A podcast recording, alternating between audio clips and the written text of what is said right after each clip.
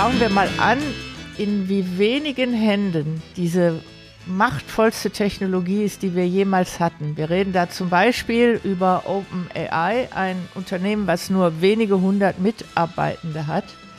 Oder auch so ein Programm wie Midjourney, was äh, aktuell meinem Wissensstand weniger als 20 Mitarbeitende hat. Das muss man nicht mehr auf der Zunge zergehen lassen. Das ist unfassbar und es kann nicht gut sein, dass so wenige Menschen über das Wissen verfügen, wie eine Technologie funktioniert.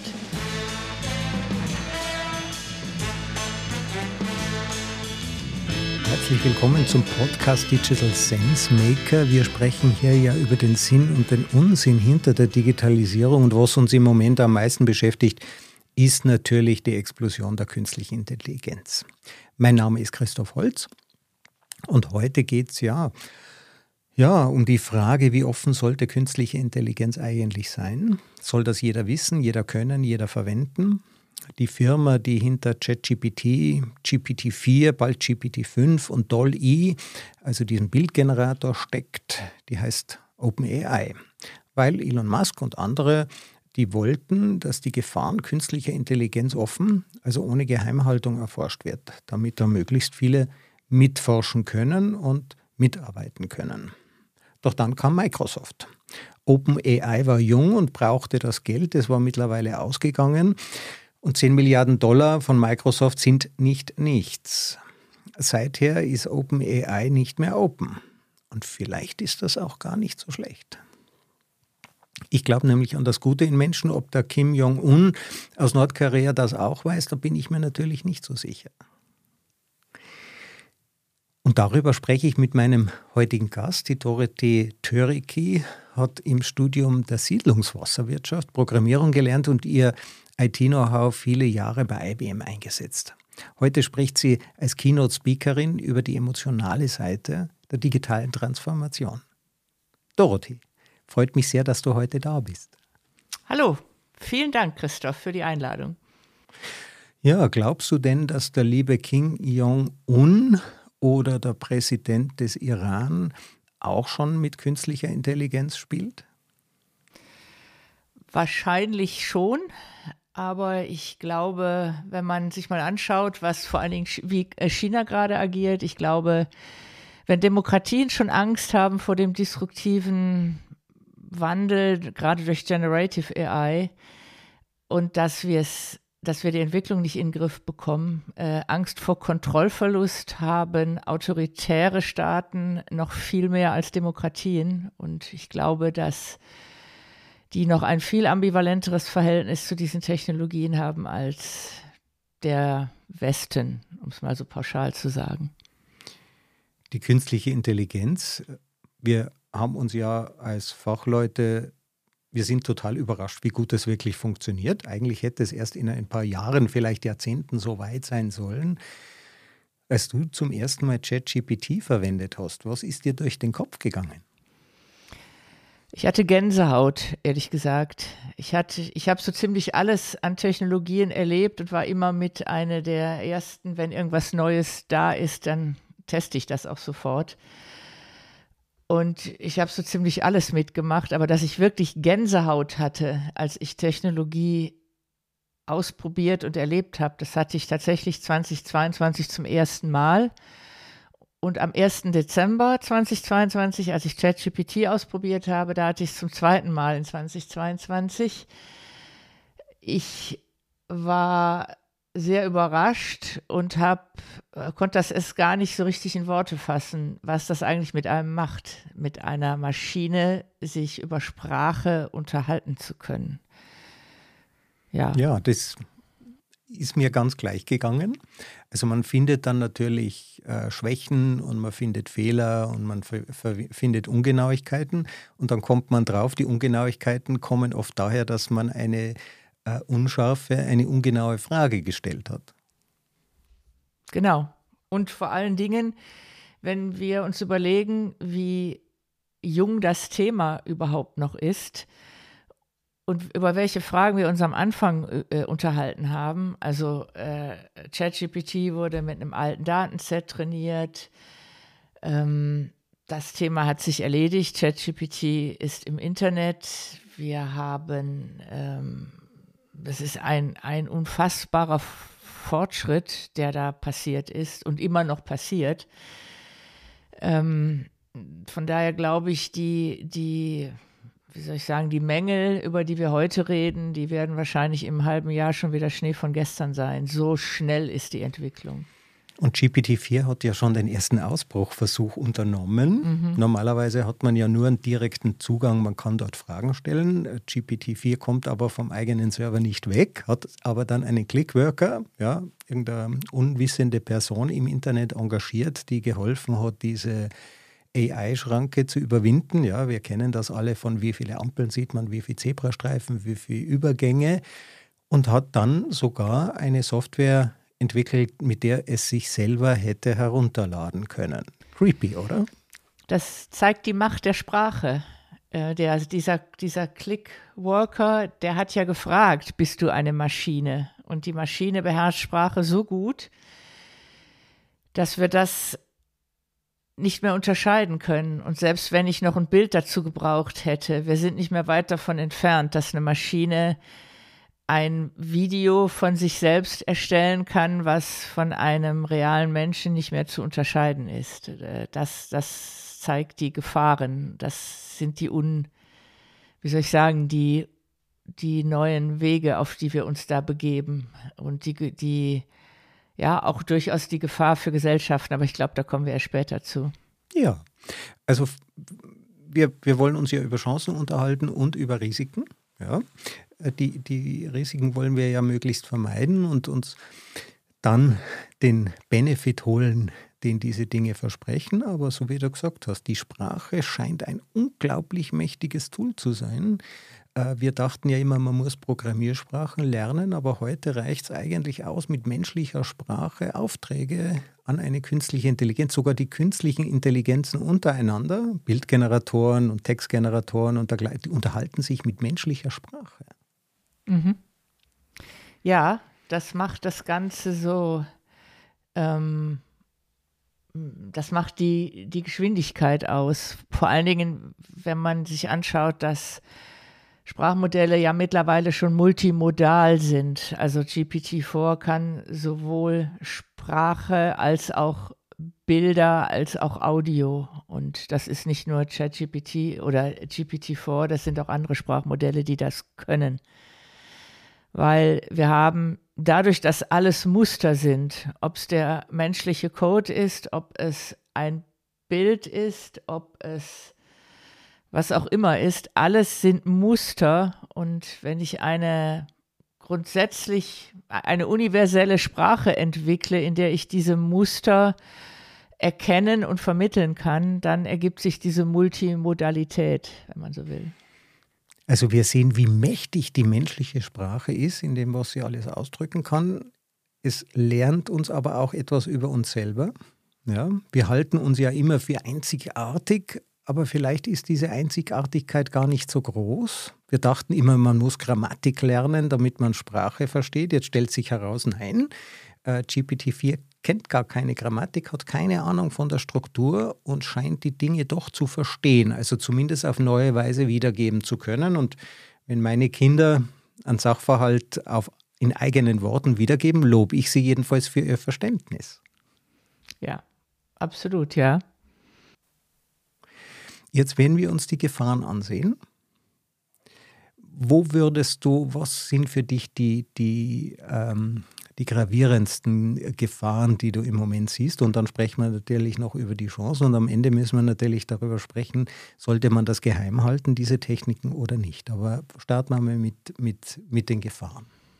Also die größten Gefahren sind sicher die dass, dass es uns immer dass es für uns immer schwieriger wird, Realität von, von Fake zu unterscheiden. Und das macht, glaube ich, die, die größte Gefahr aus, dass die, ähm, ich glaube, es war äh, der Yuval Harari, der gesagt hat, 2024 wird das Jahr sein, in dem zum letzten Mal Menschen Wahlen gewinnen. Danach wird der Politiker, die Politikerin Wahlen gewonnen haben, die über die bessere KI verfügen. Im Augenblick ist es noch so, dass Menschen Narrative erzeugen, für Politiker Narrative erstellen oder diese, die auch selber erstellen. Wenn ich mir die Geschwindigkeit anschaue, in der die Entwicklung vorangeht, äh, dann glaube ich tatsächlich, halt, ich halte es nicht für unrealistisch, dass in sehr kurzer Zeit Maschinen besser in der Lage sind, Narrative zu erstellen, und zwar maßgeschneiderte Narrative. Was wir so ein bisschen erlebt haben schon, ähm, war der Cambridge Analytica-Skandal um Facebook, dass ich ganz gezielt bestimmte Menschengruppen angesprochen habe. Suche mir Waffenliebhaber, die ähm, Angst haben beispielsweise.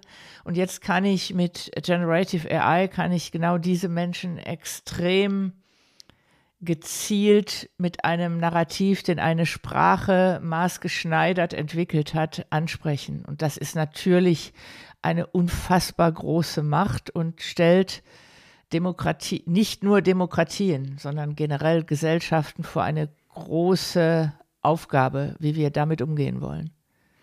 Also damals haben wir ja noch von kurativer AI gesprochen. Das heißt, die hat bestehende Inhalte, menschengenerierte Inhalte so vermittelt, dass sie passend sind. Also äh, ängstliche Waffenbesitzer bekamen ähm, Nachrichten von steigender Kriminalitätsrate. Äh, und äh, Trump äh, hat dann versprochen, wie Make America Great Again, äh, während Menschen, die auf dem Land leben, wo der Waffenbesitz einfach zum kulturellen Aspekt, man geht miteinander auf die Jagd, mit den Kindern geht man auf die Jagd und es stärkt den Familienzusammenhalt. Das waren dann die jeweils richtigen Botschaften. Die Botschaften selber kamen aber wenigstens noch von Menschen.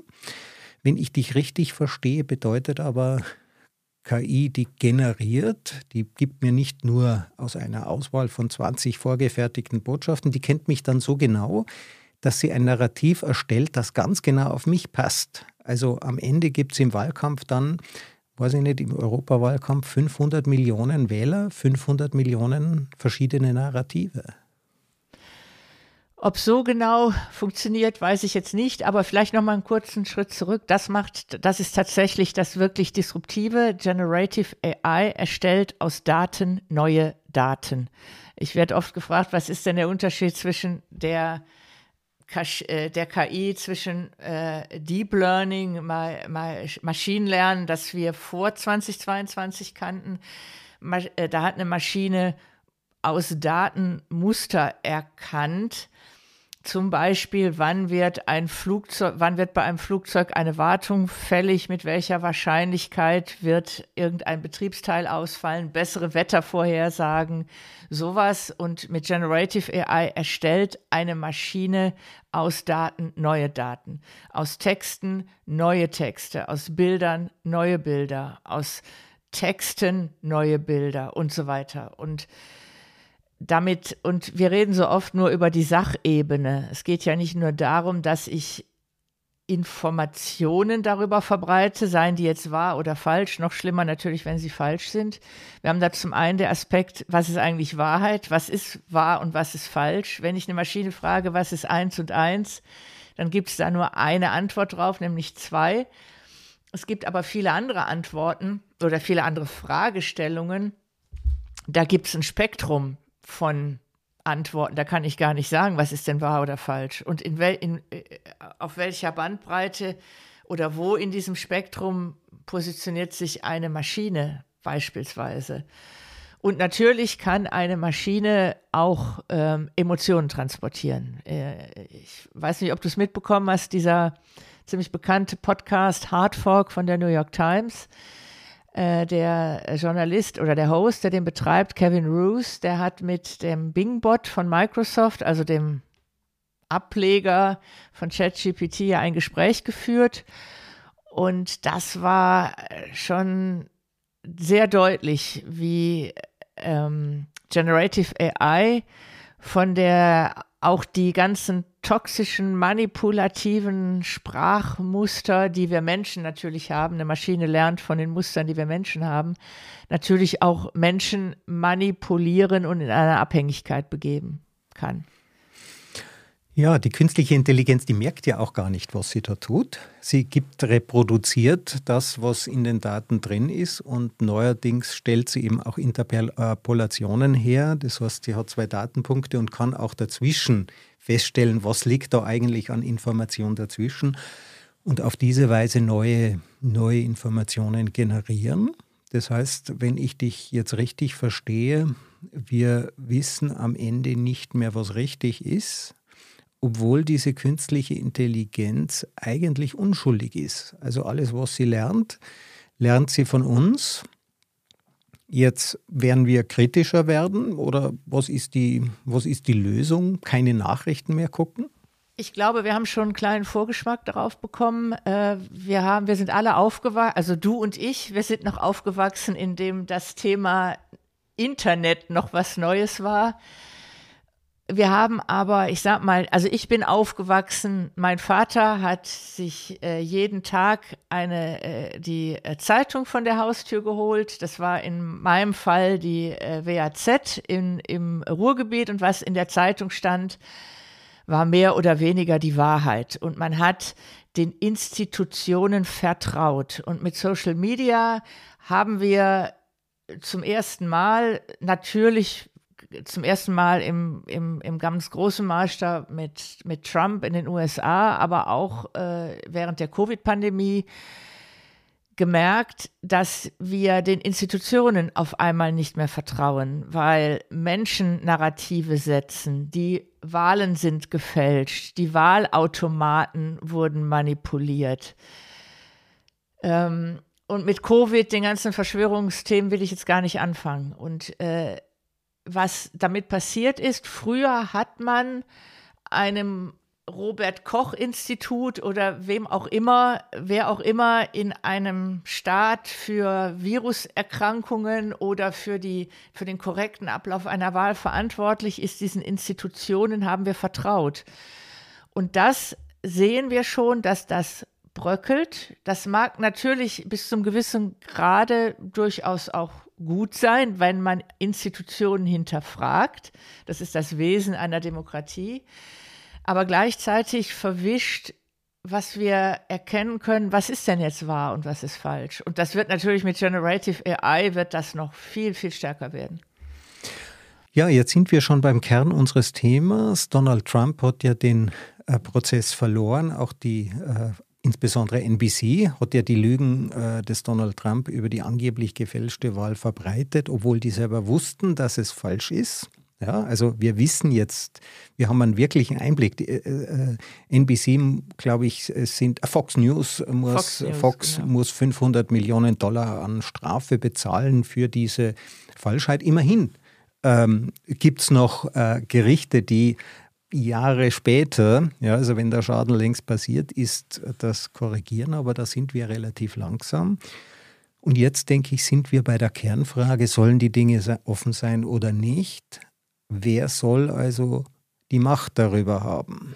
Wenn die Dinge offen sind, ja, OpenAI war ja wirklich die Idee, wir geben diesen Code allen zur Verfügung, damit möglichst viele Fehler finden, damit möglichst viele das verbessern können. Der Chef von OpenAI hat gesagt, ja, er ist sich aber nicht sicher, ob das wirklich gut ist, denn das bedeutet ja, dass die künstliche Intelligenz dann ähm, nicht nur quasi zum Generieren von Fake News, dass sie selbst die Programmierung der künstlichen Intelligenz in die falschen Hände geraten könnte.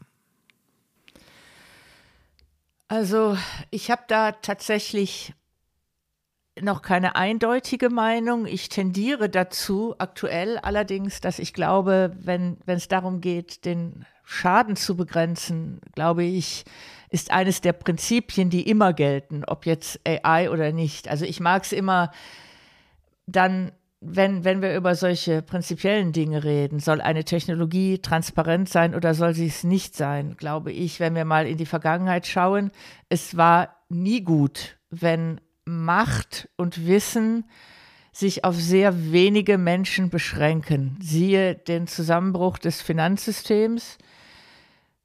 Das war unter anderem äh, hatten wir den äh, Kollaps, die große Bankenkrise 2008. Das ist im Übrigen noch nicht behoben, weil einige wenige Menschen über zu viel Macht verfügen und dann intransparent zum Beispiel faule Kredite hin und her schieben. Deshalb glaube ich, ist es prinzipiell gut, wenn Wissen über eine Technologie in möglichst vielen Köpfen vorhanden ist, weil diese Köpfe sich gegenseitig kontrollieren. Und wenn wir uns mal das Internet anschauen, wie sieht es denn eigentlich aus? Open Source gegen Closed Source. Open Source liegt weit, weit vorne. Äh, sämtliche Cloud-Architekturen sind zu einem überwiegenden Teil Open Source basiert. Wir haben die, das erfolgreichste CMS-System weltweit ist WordPress, ist auch Open Source. Und ich glaube, wenn ich mal die Gegenfrage stelle, was bedeutet das eigentlich, wenn schauen wir mal an, in wie wenigen Händen diese machtvollste Technologie ist, die wir jemals hatten. Wir reden da zum Beispiel über OpenAI, ein Unternehmen, was nur wenige hundert Mitarbeitende hat. Oder auch so ein Programm wie Midjourney, was äh, aktuell meinem Wissensstand weniger als 20 Mitarbeitende hat. Das muss man mir auf der Zunge zergehen lassen. Zwölf, glaube ich, habe ich das letzte Oder, Mal also gelesen. Also 12, Unglaublich. Äh, das ist unfassbar. Und es kann nicht gut sein, dass so wenige Menschen über das Wissen verfügen, wie eine Technologie funktioniert. Deshalb der ganz große Gegenspieler von so Unternehmen wie OpenAI ist ein Unternehmen, das heißt Stability AI und das hat so Programme auf äh, oder das ist Open Source ver verpflichtet. Alles, was es tut, ist äh, alle Programme als Open Source und zwar mit freier Lizenz bereitzustellen. Und du hast vorhin schon erwähnt, das erste den ersten größeren Produktlaunch, den OpenAI hatte, war DAL-E. Das ist ein Text-to-Image-Generator. Das war erstmal nur einer kleinen Gruppe zugänglich, einer Testgruppe. Und dann hat im August 2022, das war das erste Mal, dass ich Gänsehaut hatte, hat Stability AI Stable Diffusion auf GitHub bereitgestellt. Damit sag ich mal, haben sie DAL-E eigentlich und auch die potenziellen Geschäftsmodelle so ein bisschen in, in Schall und Rauch aufgelöst. Ähm, das Besondere an Stable Diffusion ist, A, es ist und es ist ein europäisches Produkt, also Stability AI ist ansässig in London und mitgearbeitet daran hat ähm, für die Datenmodelle ein Hamburger Unternehmen, Lion, und äh, das Modell so zu entwickeln, dass Stable Diffusion auf jedem Computer laufen kann, hat die LMU München, also ein europäisches Projekt. Und wenn ich das jetzt mal vergleiche mit DAL-E, dann ist Stable Diffusion hat, ist explodiert. Also innerhalb von wenigen Wochen gab es unfassbar viele Extensions, die andere Menschen auf Basis von diesem ähm, von Stable Diffusion entwickelt haben. Und ich glaube, es ist gut, dass diese Software, wie diese Software funktioniert, äh, dass dieses Wissen darüber vielen Menschen verfügbar ist. Weil wenn so eine mächtige Technologie in den Händen von wenigen Unternehmen ist, wir reden hier ja nicht über staatliche Kontrolle, wir reden darüber, dass wenige Menschen in Unternehmen nur wissen, wie eine Technologie funktioniert, das, das kann nicht gut sein. Das kann nicht gut sein. Das stimmt. Also ich glaube das auch. Zum einen geht es um die Machtfrage, zum anderen geht es um die Qualitätsfrage, es geht auch um ja. ähm, den, die, die Sicherheit der Privatsphäre beispielsweise. Also es muss überprüft werden können, ob dort meine Daten sicher sind und es muss Verbesserungsvorschläge geben und die gesamte Menschheit, alle, die programmieren können, zumindest, äh, da steckt viel, viel mehr Wissen drin, als es eine einzelne Firma ein, äh, haben kann. Andererseits, OpenAI hat fürs Training von, ich glaube, das war GPT-3, da haben wir die Daten, wenn ich mich recht erinnere, hat es 7 Millionen Dollar gekostet. Allein die Server, die man brauchte. Das, das läuft auf der Microsoft Cloud. Das ist offensichtlich Teil äh, des Sponsorings gewesen, Teil der Spende von Microsoft. Jetzt ist das natürlich so, wenn jemand einfach OpenAI kopieren könnte, dann bleiben die auf ihren 7 Millionen Dollar sitzen und gehen schlimmstenfalls pleite. Wenn ich dich richtig verstehe, meinst du, es gibt kein Geschäftsmodell mit Open Source? Dann gäbe es ja Stability AI nicht. Und ich sag mal auch, auch Red Hat als klassisches Beispiel, jetzt nicht mit AI, aber dass ich mit Open Source sehr erfolgreich Geschäftsmodelle etablieren kann. Äh, das heißt ja nicht, dass ich pleite gehe oder dass es keinen ökonomischen Nutzen gibt, wenn ich Open Source betreibe. Äh, dem ist ja nicht so, sondern ähm, es geht vielmehr darum, machen wir es mal ganz äh, konkret, an welchen, mit welchen Daten zum Beispiel wurde dieses Modell trainiert? Was sind das für Daten? Und ähm, machen wir es nochmal konkreter wenn ich als Künstler zum Beispiel weiß, bei äh, Stable Diffusion, die haben zum Beispiel sehr viele äh, ihre Datenbank trainiert, unter anderem auch an äh, so einer Webseite wie Pinterest.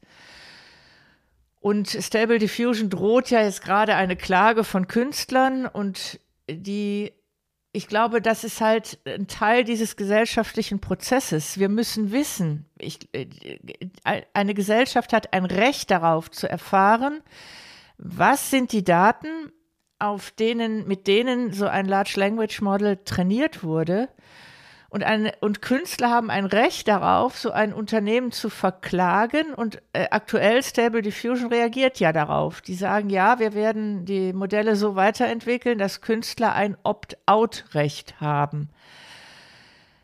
Ähm, ich weiß jetzt nicht, wie es bei OpenAI ist, muss ich zugeben, ob OpenAI verklagt wird. Ähm, aber ich glaube, das ist einfach Teil dieses, dieses Prozesses. Wir haben als Gesellschaft ein Recht darauf, dass, ja. dass solche Dinge zu wissen. OpenAI ist eine amerikanische Firma, also kann man es liegt in der Natur amerikanischer Firma, dass die sich gegenseitig verklagen. Also davon würde ich mal ausgehen, ähm, dass dort eine Menge läuft. Die spannende Frage der Finanzierung bleibt natürlich. Ja, also ich, ich spende zum Beispiel für solche Projekte, das machen aber auch nicht viele Menschen, weil sie gar nicht verstehen, wie wichtig es ist, dass diese Informationen offen sind. Und offenbar war das ja eine äh, gute Idee von OpenAI, das Ganze offen zu gestalten und dann ist ihnen scheinbar das Geld ausgegangen. Also das ist mal der Aspekt der Geschäftsmodelle. Und äh, ich finde, dass den Entwicklungen von Open Source Projekten viel zu wenig Respekt entgegengebracht wird, dass man eigentlich mal verstehen muss, worauf die auch verzichten, damit es unserer Gesellschaft als Ganzes besser geht. Ähm, ich gebe jetzt zu, ich bin nicht in der Tiefe, äh, habe ich das Wissen präsent, wie jetzt ähm, Stable Diffusion bzw. Lion sich jetzt finanziert. Ich weiß aber, dass die LMU München, natürlich bekommt die staatliches Geld, die ist aber auch gesponsert worden von AWS. So waren sie in der Lage, diese Large Language Models so weiterzuentwickeln, dass sie die Qualität haben, die sie heute haben. Und sie haben auch den Anspruch gehabt, zusammen mit Stability AI, wir wollen diese Modelle so trainieren, dass sie dann als Ergebnis auf jedem normalen PC zugegebenermaßen schon mit einer guten Grafikkarte, aber im Prinzip auf einem lokalen PC laufen können. Auch das ist Demokratisierung von Technologie. Und wenn wir schon über die LMU München sprechen, also wir reden über die Aufgabe von Forschungseinrichtungen, und da sind wir wieder bei dem gesellschaftlichen Prozess. Ähm, ich glaube, wir müssen uns einfach dessen bewusst sein, was bedeutet das eigentlich? Welche Aufgabe haben Universitäten? Wo sollen Forschungsgelder reinfließen? Und ist das gut, wenn ein Unternehmen wie Microsoft mal gerade äh, einen zweistelligen Milliardenbetrag in so ein Unternehmen wie OpenAI steckt und denken wir das mal weiter.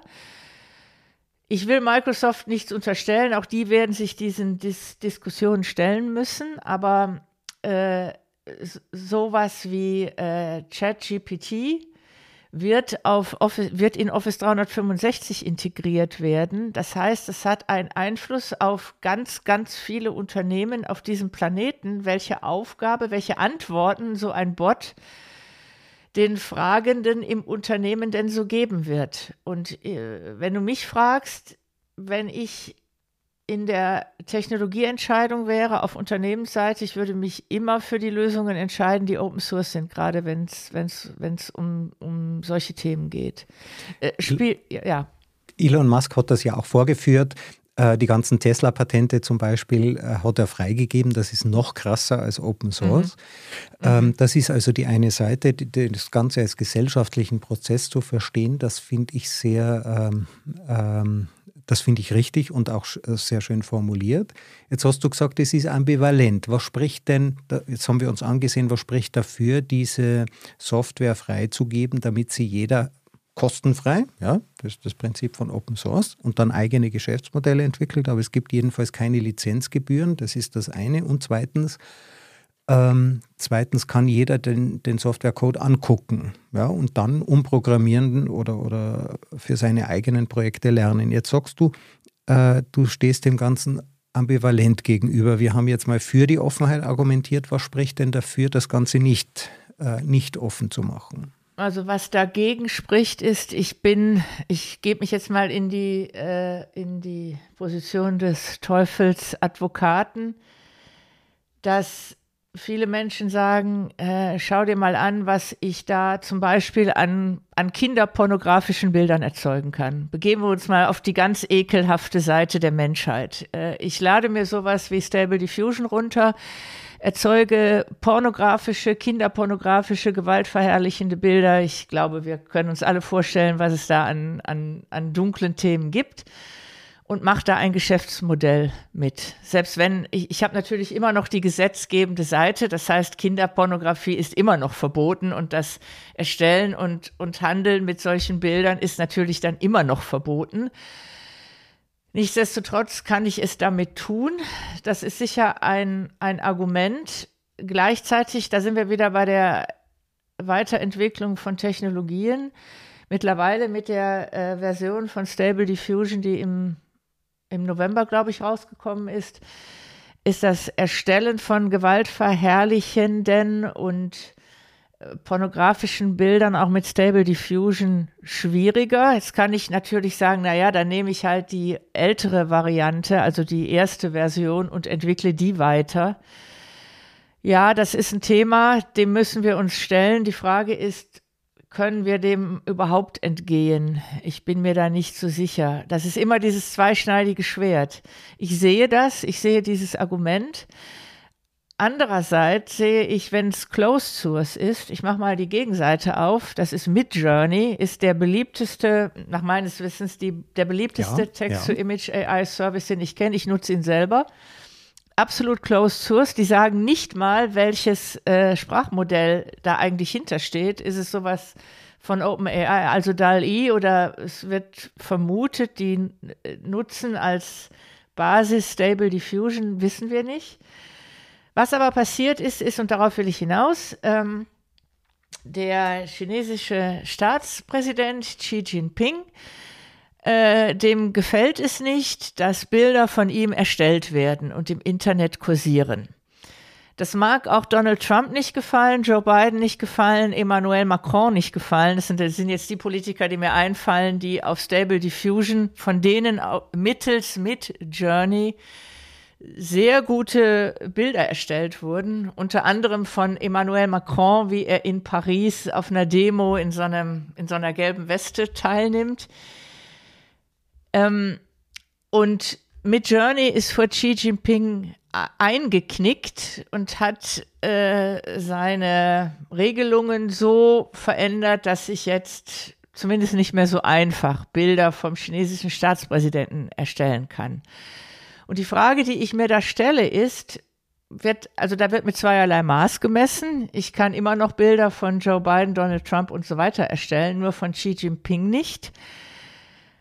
Die, das Argument, das Scheinargument, was Midjourney da dann gegeben hat, ist, na ja, ansonsten wäre Midjourney in China verboten wollen, worden und wir wollen doch, dass die Chinesen weiterhin äh, Midjourney nutzen können. Ja, das mag schon so sein, aber auch da sind wir wieder bei dem Punkt. Das macht für mich sehr deutlich, das ist eine ganz kleine Menge an, äh, eine ganz kleine Gruppe an Menschen. Zum einen die chinesische Politikerelite, die da an der Macht sind, plus diese elf Menschen oder zwölf Menschen von Midjourney, die dann gemeinsam entscheiden, ja, das können jetzt äh, die Weltbevölkerung darf jetzt mit Midjourney keine Bilder mehr erstellen. Also Xi Jinping wird von Midjourney genauso behandelt wie Kinderpornografie? Ja. so könnte man es sagen, ja. So könnte man es sagen.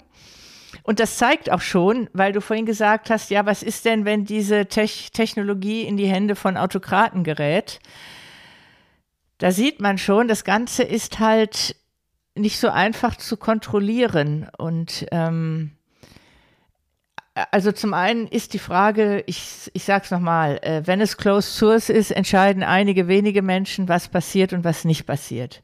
Das ist der eine Aspekt. Und ähm, ja, also ich denke, wenn ich einen geschlossenen Staat habe, ja, ein Closed Government wie in China, ich nehme jetzt mal die sprachliche Brücke, die sprachliche Assoziation, und die entscheidet, okay, wir klonen uns jetzt einfach mal mit Journey oder Stable Diffusion. Stable Diffusion ist ja frei verfügbar. Das heißt, der Xi Jinping und seine äh, äh, Spießgesellen können sich das einfach mal runterladen und dann den Chinesen verbieten, was anderes zu verwenden. Und die können das natürlich dann so manipulieren, dass für die Chinesen eine vollkommen andere Wahrheit entsteht. Und ganz ehrlich, das haben die ja schon die leben ja schon in ihrer eigenen Blase und man hört ja von Russland ähnliches, die Medien werden kontrolliert.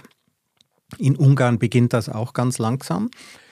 Ähm, wer die Kontrolle über die Medien hat und diese Manipulationstechniken einsetzen kann, der kann natürlich sein Volk, und die sind vermutlich eher nicht so darauf vorbereitet, ähm, dass das in dieser Qualität, da wird das weiß ich nicht, vermutlich wird das unter in Expertenkreisen sehr wohl diskutiert.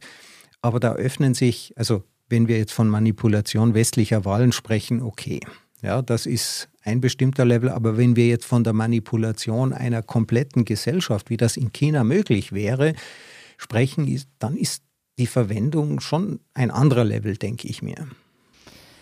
Ja, die Frage ist, ob sie das nicht sowieso schon entwickelt haben, ob es jetzt sowas wie Stable Diffusion gibt oder nicht. Die, die, die verfügen ja über das Know-how, über die Expertise, ähm, über die Hardware, um selber solche Large Language Models zu erstellen. Ich glaube jetzt nicht, dass die darauf angewiesen sind, ob es ein Stable Diffusion oder andere Open Source Modelle gibt.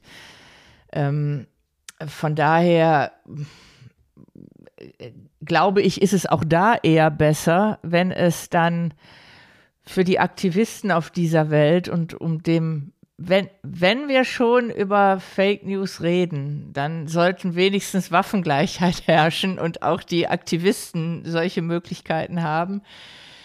Ähm, das ist der eine Aspekt. Und nochmal, ich, ich nicht, nicht umsonst haben alle äh, Regierungen äh, dieser Welt Sorge, wie entwickelt sich das weiter? Und die, es ist ja auch so, dass wir mittlerweile in einer äh, Phase sind, Large Language Model, Model äh, Modelle entwickeln Fähigkeiten von selbst, die ihre Entwickler nicht programmiert haben. Und das macht das Ganze so gefährlich. Und ich glaube, wenn, und da sind wir wieder bei dem Kontrollverlust, nichts fürchten äh, Autokraten stärker als Kontrollverlust. Und was wir im Augenblick erleben, schon bei GPT-4 und wohl erst recht bei Nachfolgemodellen, es passieren äh, Large Language Models, äh, entwickeln Fähigkeiten, die,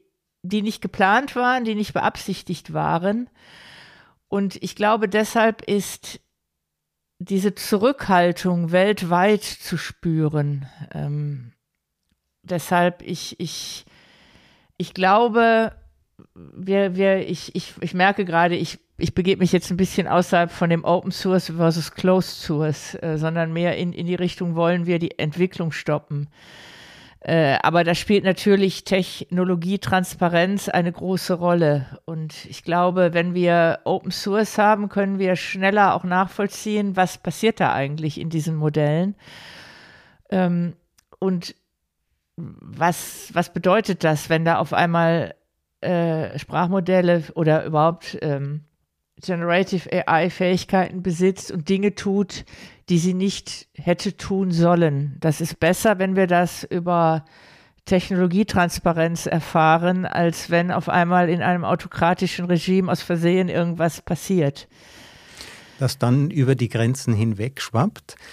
Wir mhm leben im Moment wirklich in spannenden Zeiten. Ja, also das ist ja ein äh, chinesischer Fluch. Du mögest in spannenden Zeiten leben.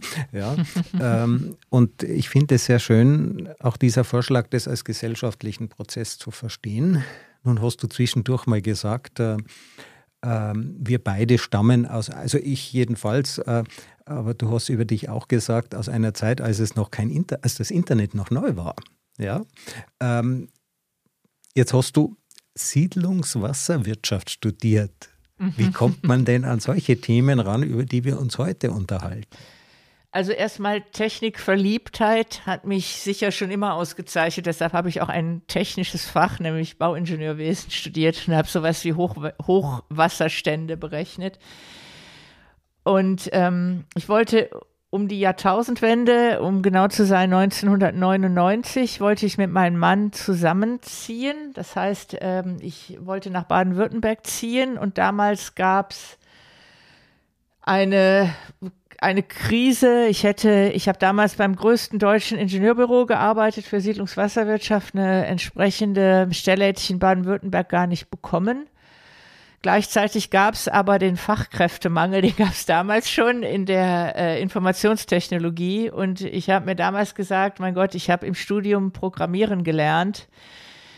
Dann gehe ich doch in die Informationstechnologie und habe so den Quereinstieg geschafft. Habe mit dem Programmieren angefangen für CRM-Programme und bin dann über, ich will jetzt nicht mein ganzes Leben ausbreiten, aber bin dann irgendwie zur IBM gekommen und habe da diese, bin mit den ganzen großen Themen wie natürlich damals schon künstliche Intelligenz, Cloud Computing.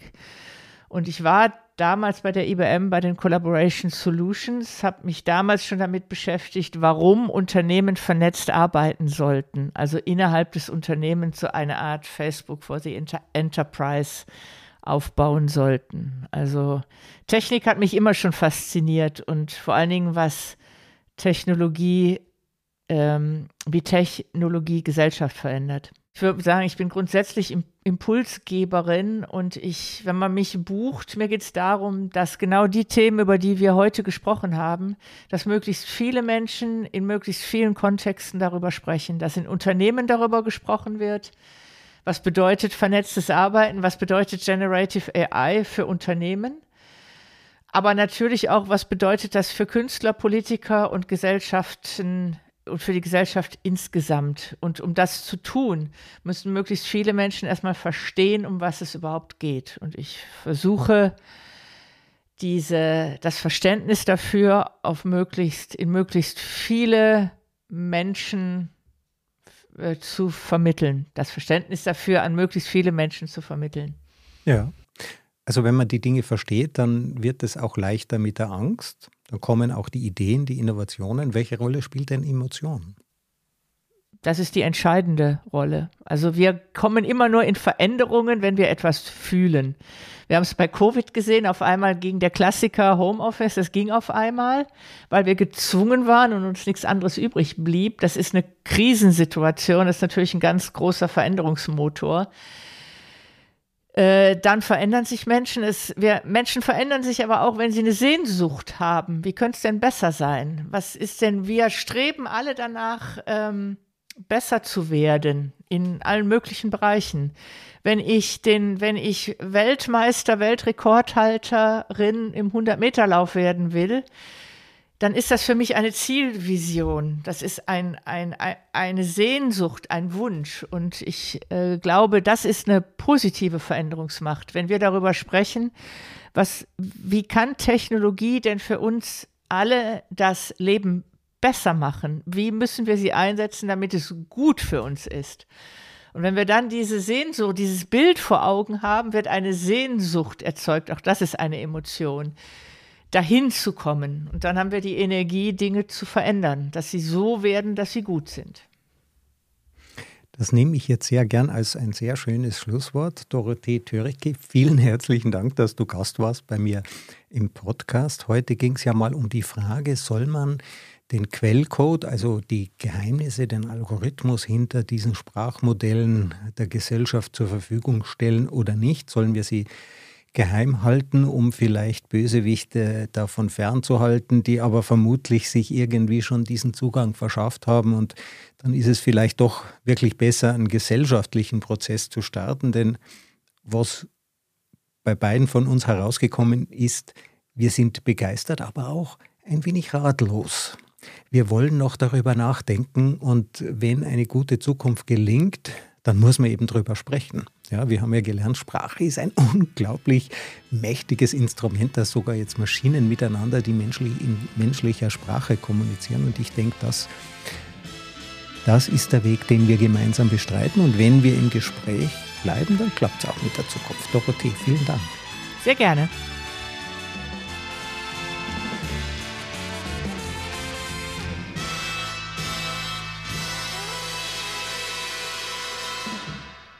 Diese Folge wurde präsentiert von Auf Wellenlänge. Www.aufwellenlänge.de